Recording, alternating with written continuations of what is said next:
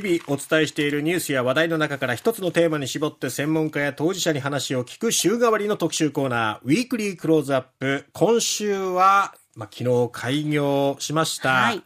リッツ・カールトン。ザ・リッツ・カルトン福岡について特集をね、展開しておりますけれども、はい、火曜日にそのリッツ・カールトンの内覧会が行われまして、私、田畑が潜入してまいりました。いやもう私もロビーだけでも行ってみたい。いや一見の価値あると思います。えー、地上24階建てのこの建物の中にのですね、18階から24階が、まあ、主な場所になってるんですね、はい、リッツ・カールトンのね。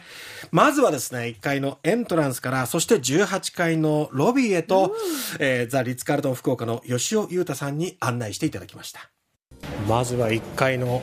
玄関から入ってきました。和を感じさせるアプローチから始まって少し広い空間に入ってきたんですけれども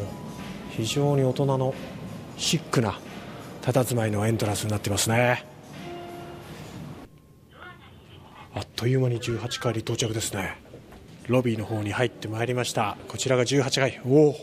まず屏風のような飾りで出迎えられてそこを左に曲がると飛び込んでくるのが博多湾の景色。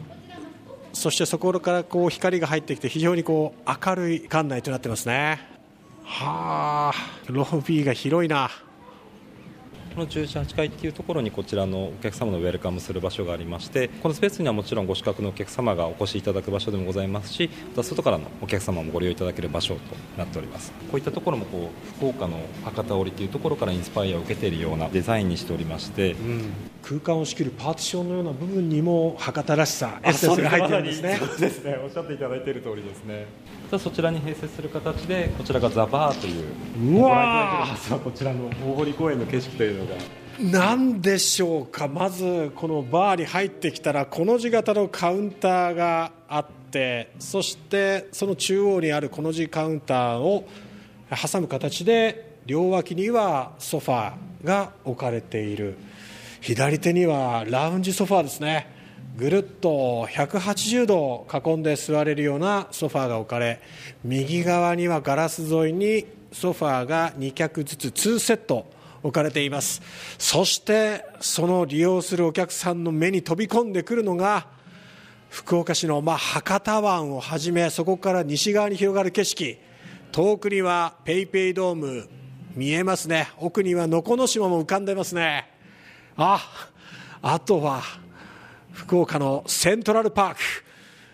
舞鶴公園や平和台陸上競技場。そしてその奥の大堀公園も目に飛び込んできます。最高の景色が眺めますね。そうですね。こちらの景色に関しましてはもちろんこのご出身の皆様もこの高さからこの景色を見たことない方という方が非常に多くいらっしゃいますのでお連れした際は本当に皆様あの初めて見た光景ということであのお喜びいただいて驚きいただいております。確かに、うん、そんな高いところから福岡のね、うん、そう。景色を眺める機会なかなかないですよね。やっぱり天神ビッグバンによって規制緩和があって高さ制限がね、あの緩和されましたので、だからこそ今まで見たことのない天神の高いところからの景色が望める。夜景とか見てみたいですね。ねえ、うん、まあバーの方は宿泊しなくとも利用できるということですので、うん、そういった景色を見るっていうのもいいかなと思いますし、しね、その豪華絢爛なのかな、ラグジュアリーホテルというとって思ったら、はいそういうわけじゃなくて。キンキラキンのイメージではなくて、ね、そんなんじゃないですよね。あのちょっとこう謙虚さもありながら、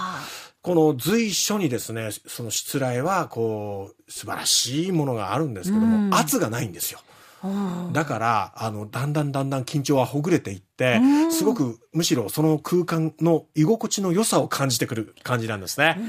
さあ、エントランス、そしてロビーへと18階まで上がってきました。19階から23階までは客室が広がっています。まずはそのスタンダードなお部屋、どんな感じなのか見せてもらいました。19階一つ上のフロア、廊下伝いに歩いているんですがそこに敷かれたカーペットがまあふわふわ。お一つのお部屋の前に到着しました。失礼いたします。ちょっと明かりを落とした廊下と打って変わって明るい光が差し込んできております。まずこれどこから触れていいのやら入ってすぐ左側には洗面所そしてバスフロア。右手にはクローゼットのようなものがありましてそして奥にはおお広いベッドルームが広がってます。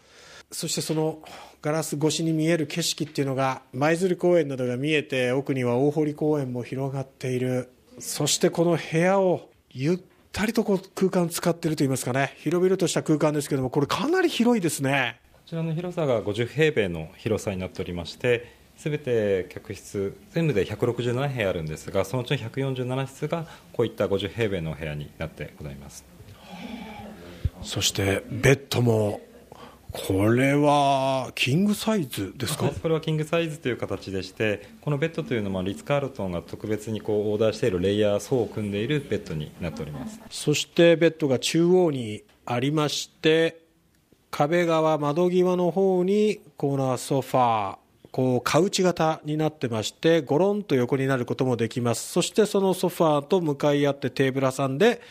一脚の一人用のソファーがあってチェアがありまして。一つあの私たちが一番あのお客様に感じてほしい部分の一つとしまして、はい、こういったのデザインのところにはもちろんここをシースルーという形でバスルームが全く見えているんですね、はい、ただこれがもちろんお風呂入られる時っていうのはこの引き戸をこう閉めていただけるんですね。はあなるほどイメージとしてこう暗い中夜ですよね。真っ暗でライトも消した中でこのライトをここにつけていただくとこう大きなランタンのような柔らかい雰囲気の雰囲気になるっていうのがこの一つの部屋の面白いところではありますね。なるほど。ちょうどなんかこう襖の紙のような半透明